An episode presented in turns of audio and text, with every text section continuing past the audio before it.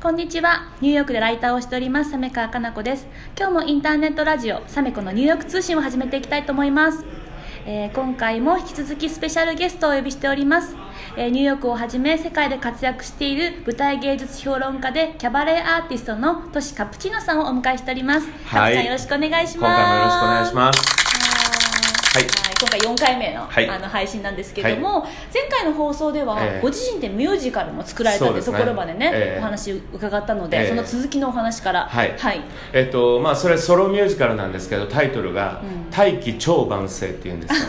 普通あの大気万世って言うんですけど僕の場合は超が入ってるんですけども、はい。還暦近いのでやっぱり超は入れなきゃ。なるほど。でこのタイトルは実はあの乙武さんの五体不満足にかけてあれは五体不満足五体満足に不を入れて五体不満足。僕は大気万世に超を入れて超大気あ大気超万世っていうなるほど。実はタイトルなんですけどうん。ね英語で言うとスーパーレートブルーマンって言うんですけど、うん。えっとまあ、そのミュージカルを作ってそれがまあ認められて、うん。えー東京の FM 東京ホールですよ、うん。そこを借りてすごい。300席です、すごい、えーそこで5回公演やったんです、5回もやられたんですか、はいです。でもねまああの僕もねこれでねもう成功して、うん。もう今まではね東京ニューヨークエコノミークラスで帰ってたけどもう今後はファーストクラスでね あのキャビア食べながらドンペリ飲みながらちびちびね、はい。帰れるかなってもう夢描いてたんですけど、はい。人生甘くないですね。はい。えーまああのまあ、僕のミュージカル自体その僕な僕の名前自体がその別に売れてるあのタレントさんではないし、ジャニーズだったらねもちろんジャニーズっていう名前だけでガーってチケットが売れたりするんですけどそんなに甘くないわけですよ、うん。でやっぱり、あのお客さんはかなり苦戦したんですね。やっぱりなるほど300席の5回公演1500人いです。やそれ大変ですよ、えーもうそれでとにかくもう僕は演者なんですけどやっぱり、えーお客さんを入れるためにものすごい苦労しましたね、うん。で、えっとそれプラスそのミュージカル自体、えーちっちゃくやってた時にはその自分で演出振り付けもう全てに関して自分でやってたんですけど今度はいろんな人の手を借りて、まあ、やってたんですけど、そうするとやっぱりちょっと内容的にやっぱり変わってくるんですね、うん。あのそのショー自体がね、うん。まあ、それがいい悪いっていうのはまあ置いといて、うん。えーまあ、結果的に言って、えー大成功ではなかったんですね。なるほど。であのまあ僕自身は面白いとは思ってますけどそれ自身をやっぱ評価するのはお客様なので、うん。やっぱりそこまではいかなかったんですね、うん。でもねやっぱりねあの僕本当に今まで思うんですけどあの失敗とか成功っていうのはうん。その失敗とか成功を感じた瞬間に自分でジャッジしちゃうジャッジっていうのかな自分で決めちゃいけないんですね、うん。やっぱりあの失敗した時にはすごく落ち込んでもうなんでこんなに僕ってできないんだろうとかなんで僕ってこんなにダメなんだろうって落ち込むかもしれないけどうん。必ずその失敗には意味があって、うん23年後3年後にあの失敗は今のこのためにあったんだって帰る時が絶対に来るって。僕はやっぱりもう還暦近い還暦の年齢に近い人間ですから、いろんな経験をしてるので、うん。それはもう絶対に言えると思うんですよ。あの失敗は今日のこのためにあったうんんだ。だから成功というものがその3年後4年後には自分の人生をダメにしてることもあるわけですよ。うんなるほど、ええ。だから僕はあのミュージカルの失敗が実を言うと今につながってるなと思うんです。だからうん。あのミュージカルが失敗した時にはすごくがっかりしたけど、うん。もうあのミュージカルを終えてからもう2年以上経ってるんですけどあの失敗はこの今のこの僕のた僕の今の人生のためにあったんだな。よかったって思える時期が今なんです実を言うとそうか、ね、そのエピソードって今こう、ね、ラジオ聞かれてるリスナーさんにもすごく励みになるなと思っていて、ええもしね今失敗をされたりとかして落ち込んでらっしゃる方いらっしゃるかもしれないんですけど、ええ今のトシさんの、ね、エピソード聞いたらあこれはもしかしたら未来の自分の糧になるんだって思えたらす。ごくね、心が楽になりますね。そうなんです。よだからあの辛いですよ。もちろん失敗したりとか嫌なことがあったり辛いけどそれは自分をこうあの高めるための神様が与えられた試練と思ってそれを真摯に受け止めて頑張ってれば、うん。絶対にあの失敗が生かせる時が来る。その失敗が生かせる時が来ると僕は思ってるんですね。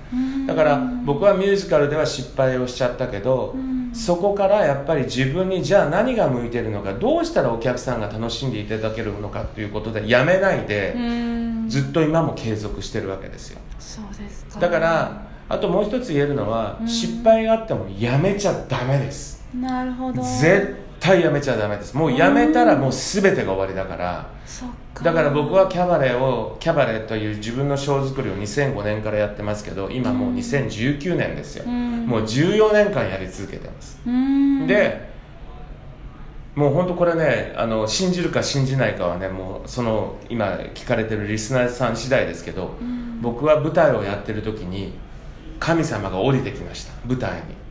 えっとどんな感じなんですか？なんかね不思議な感覚だったんですけど神様が降りてきて、うん。君はこの仕事が天職なんだよって言ってくれたのが耳に聞こえました。えそれは姿は見えないけれども、そういう声が聞こえてきたって声となんか感覚ですね。だからあのーそれがこう聞こえた段階でうん。あそこまで継続してもうこれでもかこれでもかこれでもかってやってやっと神様が降りてきてくださるんだなと思いました。だから中途半端にやっててうん。なんかなんかやってる人のところにはそういう感覚は絶多分ないと思います。そっかで結局ミュージカルという形じゃなくて、うん。やっぱり僕はお客様と対話をしながら、うん。その話を自分の経験をこう皆さんとシェアしながら進めていくショーのスタイルがいいんだなということでまたキャバレーというものにガーッと行き始めたんですそこでも自分の道はこれだって決めて決めたんですね。突き進んでいったと。ミュージカルじゃないと僕は、うんだからそのキャバレーという方はお客様とのこう対話を大切にする。っていうので、あの進め始めてきてうん。神様が降りてきたのが23年前でうん。その段階で自分に覚悟ができました。これを僕は一生やっていくんだと、うん。これだったら誰にも負けないと、うん。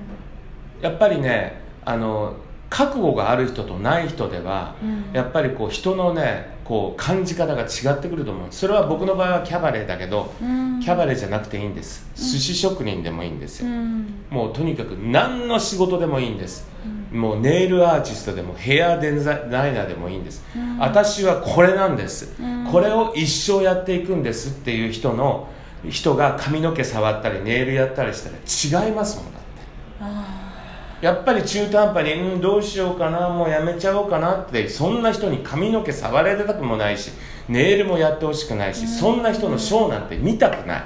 ーなるほど。だからやっぱりその継続をしていくとそういう神様との出会いがあったりとかまあこれはね、うん。僕の感覚なので、うん。感じる人感じない人いるからあれだけど、うん。で覚悟ができるともう怖いものないんですよ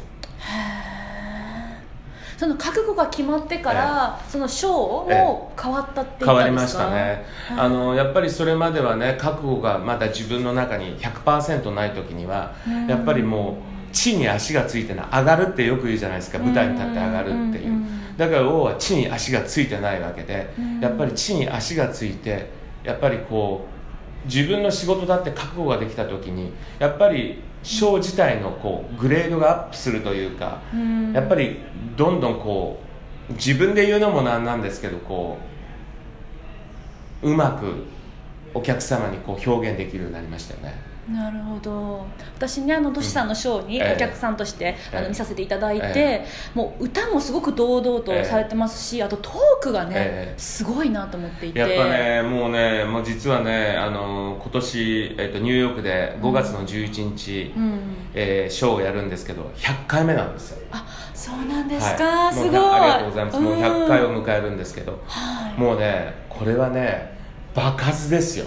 あもう本当に爆発で、うん。あとその微妙な間ですね、うん。タイミングですね、うん。でそういったものもやっぱり100回やってればいろんなところで学んでくるわけですよ、でもねそれを感じれるようになったのは本当この12年です。そうなんですか、であの逆に間を取ってお客様にお客様とのこう微妙な間っていうのをこう楽しめるようになったりとかうん。自分に余裕ができるんです。っていうのは地にちゃんと足がついてるから。なるほど。だから上がるんだけどもだから要はあのなんていうんですかいい緊張感っていう部分での上がってるっていう部分ですよね。なるほど。じゃあそういったもう、ね、何年もこうかけてそうですね。いろいろこう試行錯誤していって、えどんどんレベルも上がってきたっていうのもあるし、ね。あと先ほどおっしゃった覚悟。そうです。まあ、そういったところえでえトークも変わってきたってこと変わってくるやっぱり自信信が出てくるのでうん。やっぱりこうもう全然違ってきますよね。なるほど、い、素晴らしいお話。なんか私もジーンとして 本聞いてしまいました。はい。なんかパーソナリティってことを忘れてはい。聞いてあのついてきてしまったんですけども。はい。わかりました、でですね、トシさんには、まあ、最近のミュージカル事情だったりとか、あのえニューヨークの恋愛事情とかね、はい。他にもいろいろ伺いたいことあるんですけども、はい。もちょっと、はい。はい。あの時間がね迫っておりますのあで、そうですか。はい、すいません。あの、はい。これはまた次回の放送にね、ええはい。伺っていきたいなと思っております、はい。じゃあカプちゃん引き続きよろしくお願いします。ありがとうございます